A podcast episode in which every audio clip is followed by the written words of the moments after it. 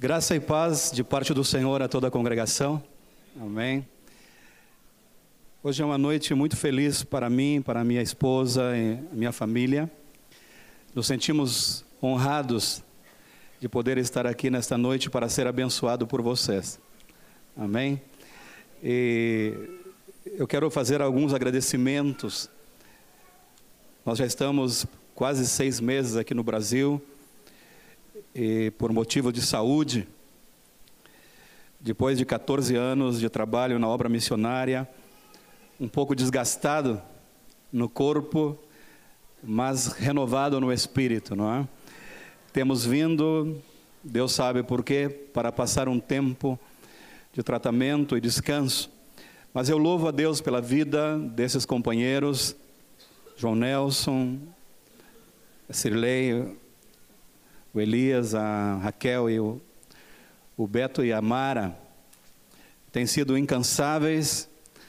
O João Nelson, praticamente todas as semanas, ele vai até a minha casa e ora comigo, tem, tem me dado uma cobertura muito boa. O Senhor recompense este amor. E por isso é bom a gente fazer parte do corpo de Cristo. Amém? Fazer parte desta grande família eu cheguei ali na livraria para comprar um, um, livreto e a irmã disse: Você está no meu caderninho. É? Eu nunca tinha visto a irmã, mas eu estava no caderninho dela, de oração. É? é tão bom, esta família ela não tem barreiras, não tem nada que possa intervir a nossa relação como corpo de Cristo. Louvado seja Deus, aleluia. E nós lá na Bolívia estamos numa renovação espiritual. Deus tem nos abençoado através do ministério aqui dos nossos companheiros. Há dois anos atrás, o Senhor começou a falar comigo de uma nova visão para a igreja. E nós começamos a nos transformar de uma igreja tradicional numa igreja que é o corpo de Cristo. Aleluia. Discípulos do Senhor. E isso tem sido algo extraordinário. E nós estamos felizes com isso. Amém? Então é um prazer estar com os irmãos aqui. Uma vez foi à minha igreja um pastor e perguntou: Até que horas eu posso pregar? E eu disse para ele: Irmão, tu pode pregar até a hora que tu queira, mas às nove e meia nós vamos embora. então eu espero que. eu espero que aqui não façam comigo o que eu fiz lá, né? Nem me disseram, disseram o horário, mas estou confiando no Todo-Poderoso na misericórdia. Louvado seja Deus. Vamos abrir nossas Bíblias no livro de Números. Eu peço desculpa, às vezes eu enrolo um pouco com o espanhol, irmãos, vocês não vão levar mal, né? Às vezes a gente está tão interiorizado nisso que. De me disseram outro dia, tu já não fala nunca falou bem o, português e agora pior ainda, né? Números capítulo 13, do versículo 1 ao versículo 3. Números capítulo 13. Aqueles que encontraram, digam amém. E o Senhor disse a Moisés: Enviei ou envie alguns homens em missão de reconhecimento à terra de Canaã terra que eu dou aos israelitas. Envie um líder de cada tribo dos seus antepassados. Assim Moisés os enviou do deserto de Parã, conforme a ordem do Senhor. Todos eles eram chefes dos israelitas. E depois vamos ver no versículo 18 e 19. Vejam como é a terra e se o povo que vive lá é forte ou fraco, se são muitos ou poucos, e se a terra em que habitam é boa ou ruim, se as cidades em que vivem são cidades sem muro ou fortificadas, se o solo é fértil ou pobre, se existe ali florestas ou não, sejam corajosos, tragam alguns frutos da terra. Era época do início da colheita das uvas. No versículo 25 e o versículo ao versículo 31 diz: ao, ao, final de 40 dias, eles voltaram da missão de reconhecimento daquela terra. Eles então retornaram a Moisés e a Arão e a toda a comunidade de Israel em Cádiz, no deserto de Parã, onde prestaram relatório a eles e a toda a comunidade de Israel, e lhes mostraram os frutos da terra. E deram o seguinte relatório a Moisés: Entramos na terra a qual você nos enviou, onde há leite e mel com fartura. Aqui estão alguns dos frutos dela. Mas o povo que lá vive é poderoso, e as cidades são fortificadas e muito grandes. Também vimos descendentes de Enaque, ou de Aнаque. Os amalequitas vivem no Negev. Os hititas, os jebuseus e os amorreus vivem na região montanhosa. Os cananeus vivem perto do mar e junto ao Jordão. Então Caleb fez o povo calar-se perante Moisés e disse: Subamos e tomemos posse da terra. É certo que venceremos. Mas os homens que tinham ido com ele disseram: Não podemos atacar aquele povo, é mais forte do que nós. E espalharam entre os israelitas um relatório negativo acerca daquela terra. Disseram: A terra para a qual fomos em missão de reconhecimento devora os que vivem nela. Todos os que vimos são de grande estatura. Vimos também os gigantes, os descendentes de Aнаque diante de quem parecíamos gafanhotos, a nós e a eles. Palavra do Senhor. Meus queridos, esta passagem da Bíblia traz uma lição extraordinária para nós que estamos vivendo o último momento da igreja na face da terra. Nós vemos aqui príncipes, líderes de Israel sendo comissionados. Eram os mais bem preparados, eram os mais importantes, eram os mais capacitados, eles eram os representantes de Israel, estavam às portas ou muito perto da terra de Canaã. Não fazia muitos meses que eles tinham saído do Egito, vendo os sinais, as maravilhas, os prodígios de Deus no meio deles. Mas eles foram à terra e voltaram com dois relatórios. Dez homens trouxeram um relatório maldito, e dois homens trouxeram um relatório abençoado. Os que vieram com aquela mensagem negativa, eles viram a terra, eles se deram conta que realmente o que Deus tinha falado que era uma terra que tinha fartura, era a realidade.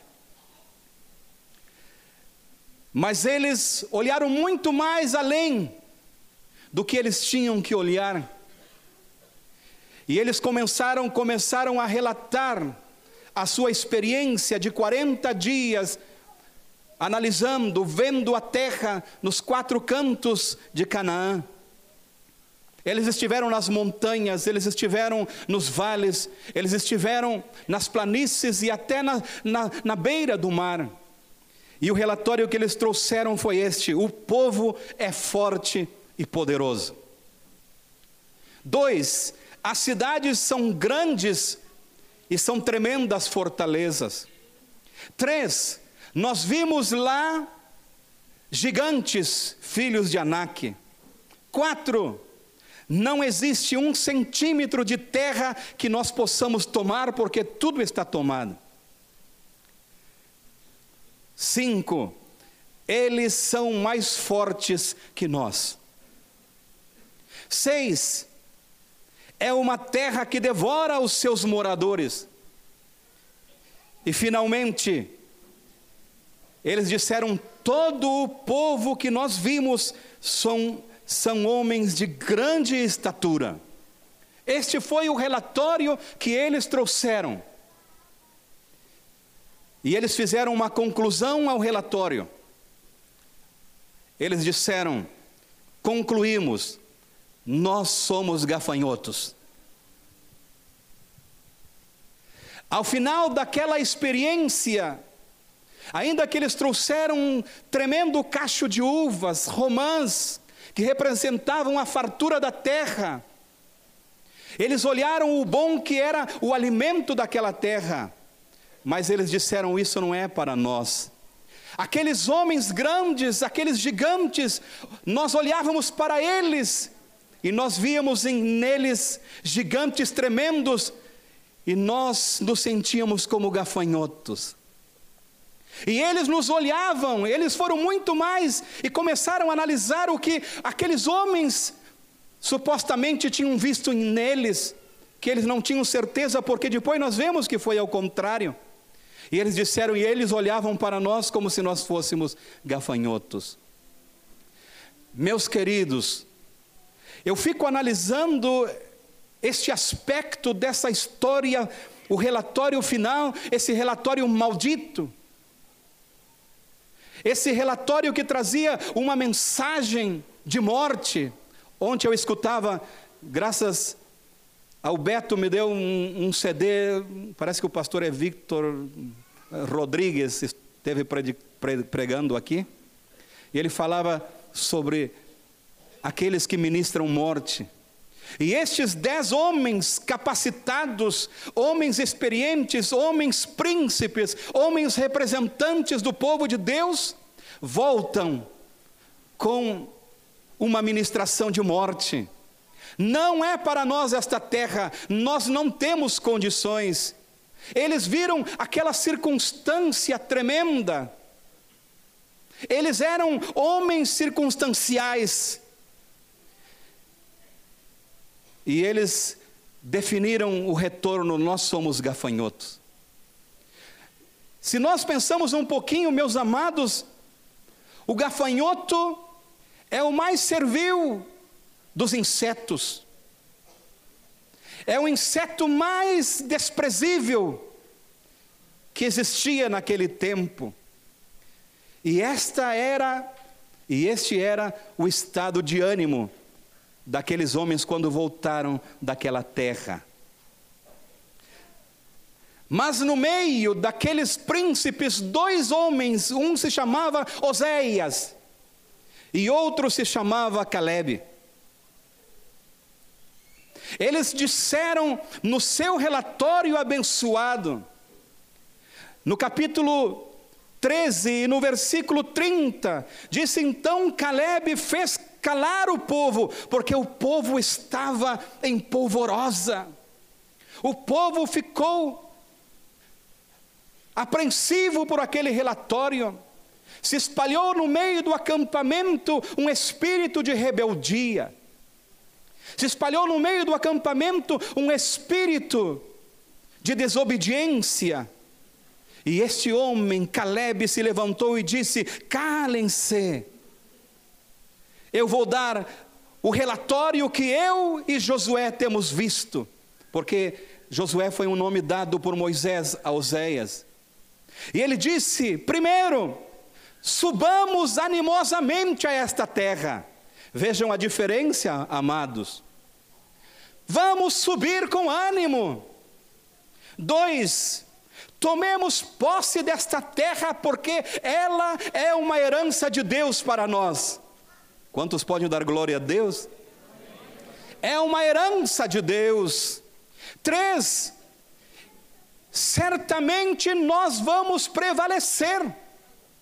Quatro, diz aqui no capítulo 14, versículos 6 e 7.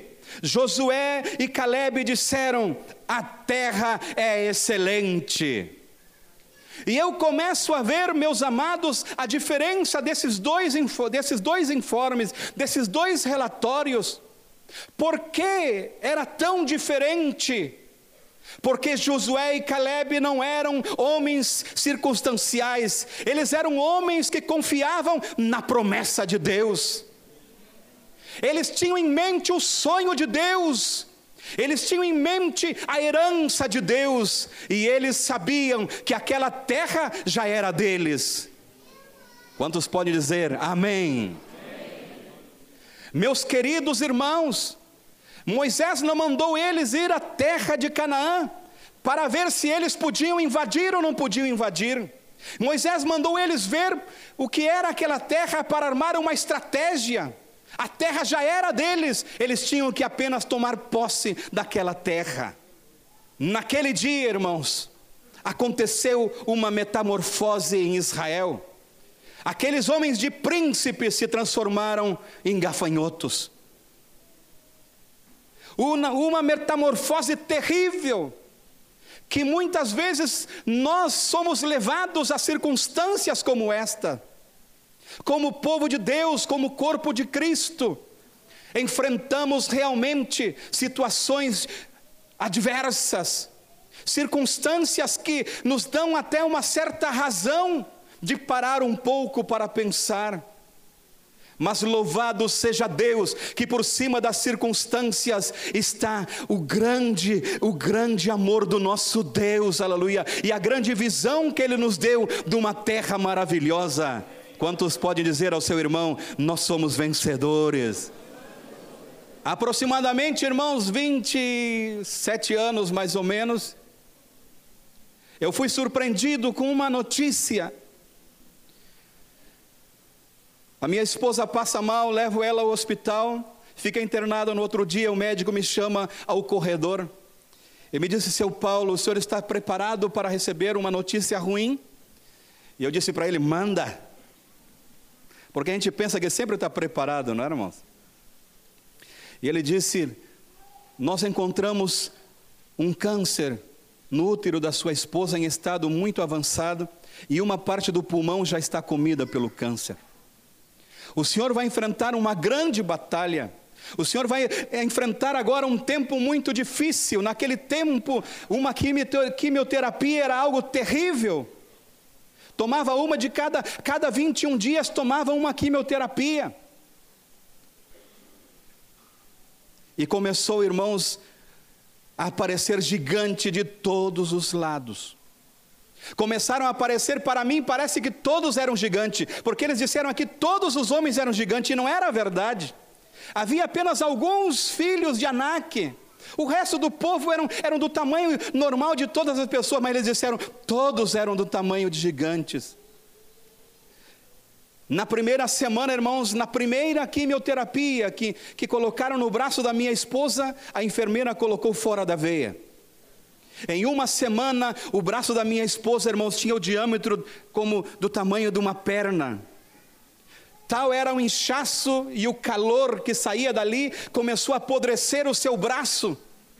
E eu via que os gigantes cresciam, e eu parecia que já estava querendo ficar um gafanhoto também. Mas eu encontrei alguns Josués e Calebes que colocaram o seu braço junto comigo e disseram: Não te preocupa, Deus está nesse negócio, aleluia. Shirabakandalabaia.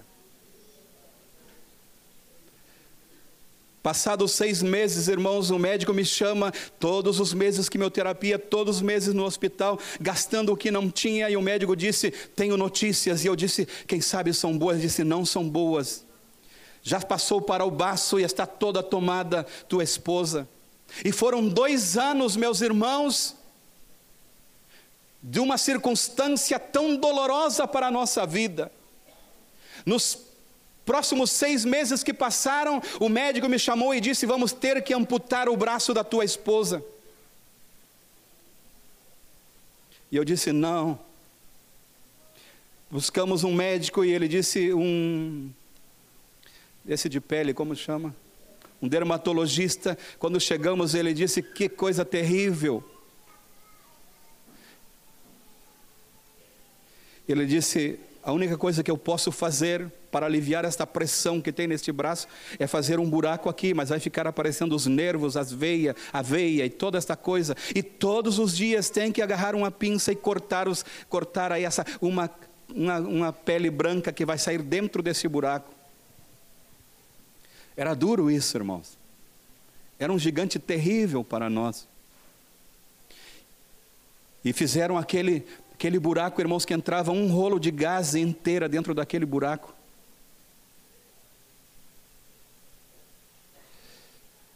Até que chegou o dia, irmãos, em que o médico disse: O senhor leva a sua esposa porque não podemos fazer nada mais. Ela vai morrer dentro de poucos dias. Parecia que tudo estava perdido. Mas eu tinha a minha fé no Rei de Reis e Senhor de Senhores. Os meus pés estavam sobre a rocha, ainda que era pesado para mim. A minha esposa, nesta época, irmãos, quando o médico mandou levar para casa, irmãos, ela não comia mais, ela não bebia mais, eu tinha que colocar, irmãos, um canudinho na sua boca, irmãos, para colocar algum tipo de alimento líquido em casa, porque já no hospital não adiantava mais. Ela não falava mais, ela não se movia mais, era um esqueletinho em cima da cama. E uma noite eu saí ao pátio e disse: Senhor, Tu é dono da nossa vida, nós te servimos. Se quer levar a minha esposa, leve a ela, Senhor. Mas, Senhor, eu sei que tu pode devolver ela. Eu sei que tu pode devolver a minha esposa. E eu quero fazer um propósito, Deus. Se o Senhor cura a minha esposa, eu quero dedicar a minha vida até a morte para servir, Senhor, aonde tu queiras que eu vá. E naquele momento, irmãos, eu recebi uma unção de fé sobre a minha vida poderosa. E eu disse: Ah, agora eu vou curar a minha esposa. Porque o Senhor nos deu autoridade para curar os enfermos, irmão. No nome de Jesus. E eu entrei dentro e disse: Querida, tu sabes que vai morrer? E ela fez com a cabeça que sim. Tu tem medo de morrer? Ela disse, fez com a cabeça que não. Eu disse: Mas tu não vai morrer. Tu não vai morrer. Era um gigante tão grande, irmão, mas eu comecei, comecei a crescer na fé e comecei a ver aquela enfermidade tão insignificante. Eu era um gafanhoto que se transformou num gigante e aquele gigante estava se transformando num gafanhoto, irmão. E eu disse para ela: Tu está de acordo? Eu fiz um propósito com Deus. Tu estás de acordo? Se o Senhor te cura, nós servir a Deus aonde Ele mandar. E ela fez com a cabeça sim. Orei por ela, mas não aconteceu nada. Irmão, Deus tem os seus propósitos, irmãos. Eu não ia falar sobre isto, mas o Senhor me leva esta noite porque Deus quer fazer algo especial na vida de alguém nesta noite aqui. É um propósito específico, me revela o Senhor. E eu disse, Senhor, mas como é isto, Senhor? Eu pensei que tu ia, tu, ela ia levantar da cama e, e, e toda essa coisa. Mas Deus tinha outra história. Deus tinha outro caminho. Os caminhos de Deus não são os nossos caminhos, e louvado seja Deus que é assim, irmão. Ao lado da minha casa, irmãos, duas casas depois morava um tio dela. 27 anos desviado de Deus, irmãos. Um homem terrível, boca suja. Um homem, irmãos, que não se podia aproveitar uma palavra, um homem que não permitia a sua esposa sequer ir à igreja para receber a palavra de Deus. Depois desse dia, irmãos, ele chegou à minha casa, ele, dois anos ele não tinha ido visitar a minha esposa ainda. E ele toca a porta, e eu abro a porta de manhã, e ele disse: Paulo, eu vim aqui porque Deus falou comigo. Eu digo: ai, só o que faltava.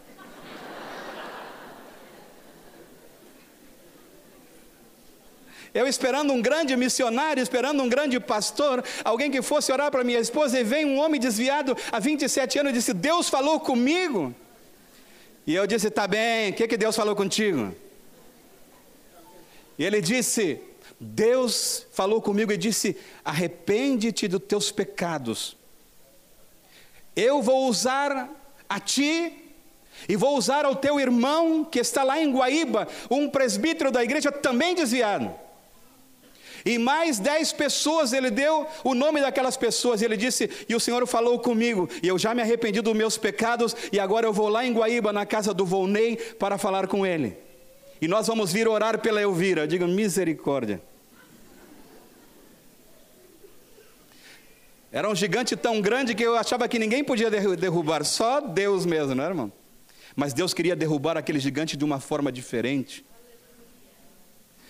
Irmãos, o Donei, o Volney, que é o tio dele, dela, esse que eu falo, e o outro é Volney, saiu e foi a Guaíba. Quando chega lá, toca a porta da casa do Volney. Quando a sua cunhada abre a porta e diz: Bem-vindo, é, é, Donei. O Volney está te esperando lá dentro. Ele mas como é que, eu que ele sabe que eu estava vindo? Deus falou com ele que é para vocês dois ir lá orar pela Elvira. Que Deus extraordinário, esse Deus, irmãos. E os dois no domingo vieram à minha casa aqui em cima, irmão, no Morro Santo Antônio. E o tio da Elvira, irmãos, era um homem conhecido no bairro, e ele começou a anunciar para todo mundo que Deus ia, o Senhor ia curar a minha esposa naquele dia. E eu disse: Meu Deus do céu, que vergonha! Esse homem desviado, apartado de Deus, distanciado do Senhor. E quando eu vejo, irmãos, chegaram, irmãos, doze. Não eram os doze discípulos, irmão, eram os doze desviados, irmão. Louvado seja Deus. Mas aqueles, aquelas pessoas chegaram, irmãos, todos eles eram desviados, entraram no quarto e eu disse para minhas filhas: Vamos embora daqui, eu não sei o que vai acontecer aqui. Fui para a sala, mas daqui a pouco eu comecei a ouvir um clamor dentro do quarto. Eles estavam de joelho à volta da cama, com, a, com o rosto em terra, dizendo: Deus, perdoa-nos, Deus, perdoa-nos pelo tempo que nós tivemos distanciados de Ti, Senhor. E terminaram de orar. O irmão dele, que estava em Guaíba, que era presbítero, disse: Eu estava desviado, mas já me reconciliei com Deus agarrou o azeite, irmãos, e veio e colocou o azeite sobre a Elvira. E ela que não falava mais, que não se movia mais, deu um salto na cama, irmãos, e começou a falar em novas línguas. Se vocês querem dizer que. E, aí, o que, que nós fizemos agora? Eu também fiquei assim, irmãos. Mas Deus é Deus de poder. Não existe gigante que possa ficar diante do nosso Deus, aleluia. O seu propósito, irmãos, é que nós conquistemos as bênçãos, aleluia. As circunstâncias não podem impedir, irmãos, a operação de Deus. Mas aconteceu o seguinte, irmãos, eles foram embora, a minha esposa ficou bem, ela disse: Eu quero comer feijão com moranguinha. E eu saí com uma bicicleta sem freio, irmãos, essa lomba baixa, quase me mato. Verdade? E vim aqui embaixo, consegui uma moranguinha e subi de novo, irmão. E fiz a tal de moranguinha com, com feijão e dei para ela. Ela comeu, irmãos. E daqui a pouco eu vi que ela começou a dar um chilique na cama. Eu, meu Deus, matei a mulher. Né? Assim foi, irmãos. Ela começou a tremer e eu, e eu vi que ela estava passando mal. Eu fui na janela, gritei para sua tia: venham, venham aqui que está morrendo. E eu peguei minhas duas filhas, uma tinha sete anos, a outra tinha, eu creio que dois ou três anos. Eu disse: Filhas, a mamãe está morrendo. Fui para a sala e dobrei os joelhos e elas entraram para o quarto com, com a minha esposa. E não voltavam mais de lá, e eu, eu, esperando lá de fora, que, que, que, que, em que terminou? Daqui a pouco elas abriram o quarto, ela estava de pé. Sabe o que aconteceu, irmãos? O Senhor colocou uma anestesia nela naquele momento, parecia que estava morrendo, e ela colocou todo o câncer para fora, irmãos. Todo o câncer saiu, irmãos. Eram toalhas, eram lençóis cheios daquelas coisas sujas, irmãos. E ela ficou completamente curada para a honra e glória do nome do Senhor. Deus de milagres, Deus de conquista.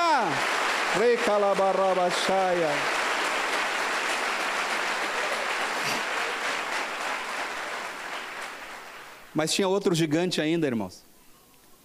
Tinha aquele braço dela. Todos, a primeira vez que eu fui fazer o curativo, eu quase desmaiei. Tive que chamar a minha irmã Maria Inês para ir para lá. Ela ficou meses ali. Agarrava uma pinça e cortava aquilo sem anestesia, sem nada, irmãos. E um dia eu entrei para o meu quarto e comecei a falar com Deus. Disse: Senhor, alguma coisa está tá mal aqui. O Senhor curou do câncer, irmãos. Naquela próxima semana eu levei ela na PUC, irmãos. E fizeram, irmãos, todos os exames. E aquele médico, irmão, agarrou minha esposa e disse: Calma aí. abraçou a minha esposa, levantou a minha esposa, irmãos, e chamava os médicos e disse: Não é possível, vejam isso aqui. Ela tem útero novo, ela tem baço novo, ela tem pulmão novo, tudo era novo, irmãos. Aleluia. Mas o braço, irmãos, continuava aquele buracão no braço, eu não podia nem olhar. Comecei a orar e o Senhor disse: Por que tu estás chorando? Vai lá e ora sobre este braço. Todos os dias, ore sobre este braço. E eu tinha levado ela de novo, irmãos, depois disso, no dermatologista que havia feito aquele buraco. Ele disse: Olha, seu Paulo, eu não sei essa história que foi curada, essa coisa toda, mas eu quero dizer uma coisa para o senhor. Eu disse para ele: Vamos, por que não coloca um enxerto aqui? Ele disse: Não adianta. A quimioterapia matou todas as, a, a, parte do braço, a pele, a carne, isso aí, isso aí nunca mais vai pegar nada. O Senhor tem que estar, graças a Deus, que ela está bem. E eu disse: Eu não me conformo, esse gigante vai ter que cair também. Dois meses de oração, irmãos, todos os dias nós colocávamos, colocávamos a mão sobre o seu braço. Um dia ela me chamou e disse: Paulo, vem ver uma coisa aqui. E eu sempre olhava meio de longe, irmão, sempre aquelas coisas brancas, aquela crosta. E estava vendo, irmão, uma carnezinha vermelhinha. E eu disse: Mas que será isso aqui? No outro dia, um pouquinho mais. No outro dia, um pouquinho mais. Irmãos, em 15 dias, o braço foi cheio de carne, irmãos. Nasceu carne, irmãos. Ela tem o braço ali, irmãos, para mostrar para vocês. Quem olha pensa que é uma cirurgia do homem, mas não foi. Foi uma cirurgia de Deus, aleluia. Os gigantes, irmãos, deste mundo, os gigantes circunstanciais que se apresentam a cada dia nas nossas vidas, nos metem medo de verdade. Nós somos humanos, sentimos medo, irmãos, mas maior que os gigantes são as promessas, maior que os gigantes é o poder do nosso Deus, maior que os gigantes é a herança que Deus nos deu, e nós temos que conquistar esta herança, irmãos. Aqueles homens estavam acostumados com a glória de Deus, irmãos. Aqueles homens, irmãos, eles tinham visto o mar vermelho se abrir, Deus operando por eles. Eles viram quando Moisés coloca aquela vara sobre a rocha e a rocha se abre e sai águas quando eles estavam morrendo de sede.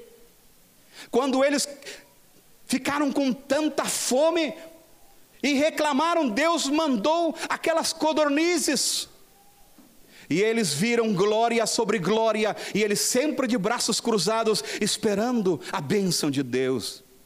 Mas agora Deus queria colocar eles numa nova dimensão. Deus queria continuar com eles, mas Deus não queria mais um povo esperando as bênçãos, mas queria um povo que conquistasse as bênçãos. Estão entendendo, meus irmãos? Os que estão entendendo, digam amém. amém. E os que não estão, digam amém. Muitas vezes, meus irmãos, nós temos visto a glória de Deus. Se eu perguntar aqui quantos foram curados, várias mãos se levantarão. Se eu perguntar quantos foram batizados com o Espírito Santo, 99% levantarão as mãos. Se eu perguntar quantos foram transformados de vícios terríveis, nós vamos dar glória a Deus. Foi Deus operando. Mas Deus tem um tempo, meus irmãos, em que Ele coloca circunstâncias diante de nós, para que nós tomemos decisões para que nós tomemos, irmãos, decisões importantes para ser homens e mulheres realmente com uma experiência de vitória. Sozinho nós não podemos, irmãos, mas com o poder do nosso Deus nós podemos sim. Aqueles príncipes, irmãos, se transformaram em gafanhotos, em langostas, como dizem em espanhol se transformaram em insetos viles que não tinham mais nenhuma serventia, porque Deus eliminou eles. Naquele mesmo dia veio uma praga da parte de Deus, porque os gafanhotos têm que ser eliminados, irmãos. Mas aqueles dois homens, Josué e Caleb, de toda aquela geração, foram os únicos irmãos que entraram na terra prometida. Não foi naquele dia, não foi naquele próximo ano. Foram 40 anos depois, para cada dia que eles andaram pela terra prometida, vendo e trazendo aquela maldição para o meio do povo. Eles esperaram para cada dia um ano. E ninguém daquela geração viu, irmãos, ou entrou para ver o que Deus ia fazer, porque a Bíblia diz que quando Josué, irmãos, atravessou, irmãos, o Jordão, 40 anos depois, o povo daquela cidade, irmãos, amuralhada, aquela cidade, irmãos, tão grande do outro lado do Jordão, irmãos, aquele povo tremia, aquele povo estava assustado, e 40 anos atrás era a mesma coisa, mas eles olhavam com um olho humano, eles olhavam só a parte da comida, porque eles, eles tinham visto no deserto o maná, eles tinham visto, irmãos, as codornizes, eles tinham visto a provisão de Deus, mas quando Deus lhe deu a oportunidade de que eles entrassem na batalha, eles se transformaram em gafanhotos. Quero dizer para os irmãos, como palavra profética, irmãos, Deus tem falado comigo, que nesses últimos dias se levantarão circunstâncias, se levantarão provas, tribulações, lutas tremendas em direção ao povo de Deus, porque o inimigo sabe que é a última hora. Mas eu também quero dizer: as promessas de Deus ainda são as mesmas, a vitória para o povo de Deus, a vitória para os discípulos do Senhor. Louvado seja o nome santo do Senhor. Os cristãos circunstanciais nunca serão vencedores. Os cristãos circunstanciais, irmãos, que se dizem filho do rei, quando eles veem as circunstâncias, eles começam a ser mendigos sem lei. É, passam a mendigar depois de ter uma mesa farta. Depois de ser embaixador do céu, irmãos, eles passam a ser imigrantes réus. Depois de ser luz do mundo, irmãos, eles passam a ser carnais imundo, irmão. É um trocadilho, mas a propósito, irmãos. Depois de ser sal da terra, irmãos, eles passam a ser o mal da terra. Mas Deus, irmãos, tem uma história diferente para nós. Deus tem uma história diferente para você, irmãos. Deus quer que você veja a conquista. Louvado seja Deus. Deus quer que você veja a conquista. Tenho visto nesses 14 anos, irmãos, a mão de Deus operar lá na Bolívia de uma forma extraordinária. Houve momentos, irmãos, terríveis. E eu já vou terminar. Quando eu fui para Bolívia, irmãos, animadíssimo para fazer a obra de missões, e eu andava por lá e por aqui, e dizia: agora vamos fazer, e agora vamos fazer. E um dia eu estou passando na praça, irmãos, e eu vi umas crianças, irmãos, cheirando cola, crianças se drogando com cocaína, irmãos. E o Senhor falou comigo: recolhe essas crianças e começa um trabalho, um orfanato. Eu digo: Senhor, não é comigo que está falando, não é? Eu vim aqui para ganhar almas, porque às vezes, irmãos, nós temos uma mentalidade que as crianças não têm alma.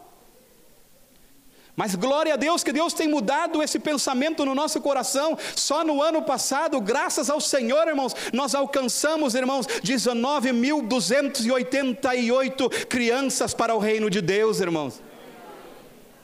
Em seis viagens missionárias. E eu disse, Senhor, quem vai sustentar essas crianças? E o Senhor disse, eu vou sustentar essas crianças. Apenas obedece. E eu chego em casa e falo para minha esposa, ela olhou para mim, hum, hum. Fomos orar e começamos, irmãos, na nossa mesma casa, abrimos e começamos a trazer crianças, irmãos. Em seguida, o meu genro foi para lá, assumiu aquele trabalho nós estávamos por ali. E um dia eu chego no orfanato, me mudei para o outro lado, e ele disse assim: Pastor Paulo, ele é meio engraçado assim, hum, só tem para o café agora de noite, depois amanhã, neca.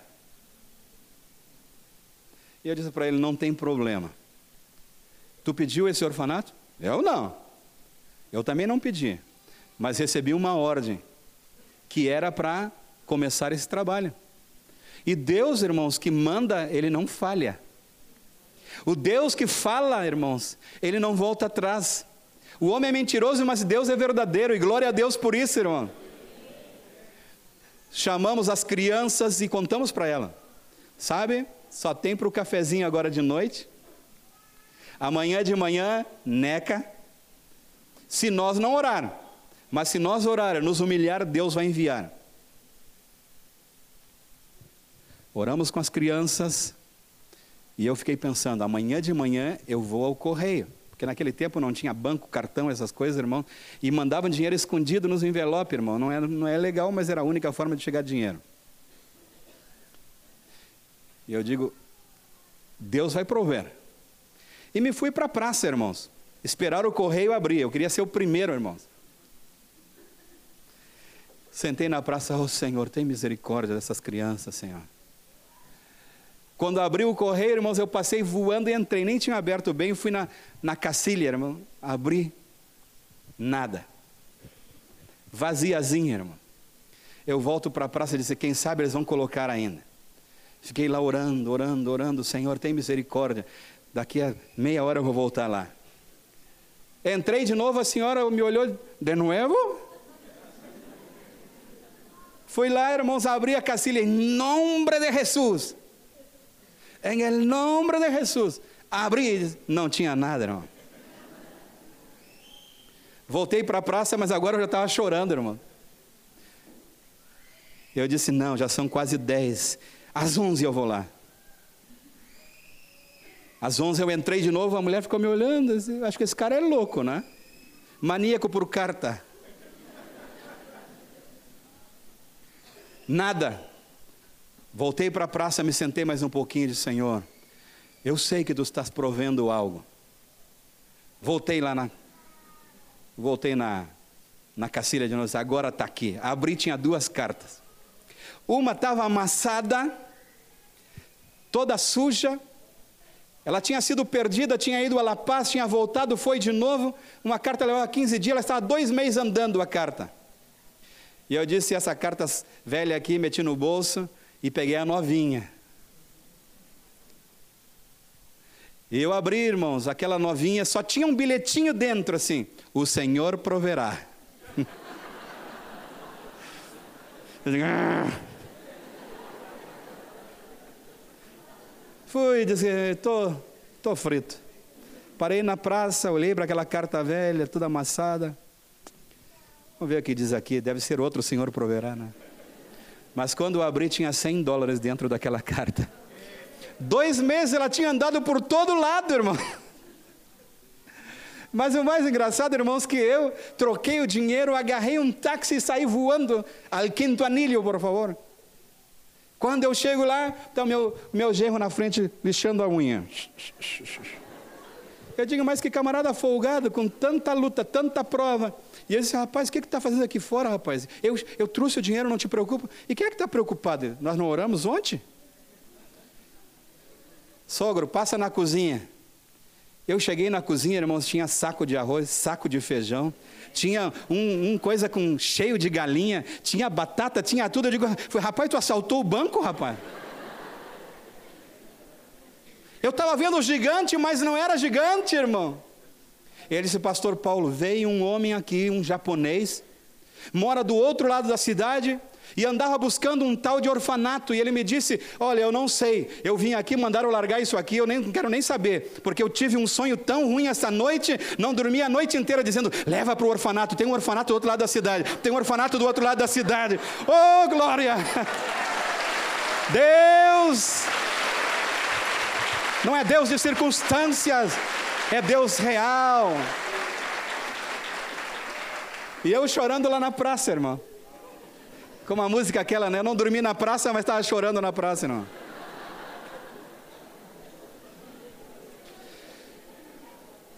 Louvado seja Deus. Para terminar, uma conclusão dos primeiros, somos gafanhotos. A conclusão do segundo, irmãos, dos dois segundos, se Deus se agradar de nós, ele nos colocará lá naquela terra que mana leite e mel. Depois ele disse: Não tenhamos medo e não sejamos rebelde. Nós vamos comer esta gente como quem come pão. Está escrito aí, irmãos: Nós vamos comer esta gente como quem come pão. Esta Este era o relatório abençoado. E eu tenho uma notícia abençoada para vocês: o diabo já foi vencido, a vitória é nossa pelo sangue de Jesus. Ele é o Todo-Poderoso. O Cordeiro de Deus está aqui. João estava, irmãos, vendo uma visão e ele viu um trono branco, irmãos, e ele estava tremendo diante do trono. E um anjo veio e disse: Quem é digno de abrir esses selos? E todo mundo disse: Não é comigo a coisa. Olharam para o Moisés, o Moisés disse: Ah. Olharam, irmãos, para o outro lado, quem sabe estava o Pedro. E o Pedro disse: Não, não, não, não, eu não. Eu não sou digno. Quem sabe olharam, irmãos, para Abraão, o pai da fé. E o Abraão disse: Também não posso abrir esse selo. Olharam para Maria, mãe de Jesus, tem que ser ela. E ela disse: Não, não é eu. E ele disse: começou a chorar, a chorar, a chorar, a chorar, porque não vi, era um grande problema aquilo. Não tinha ninguém que podia.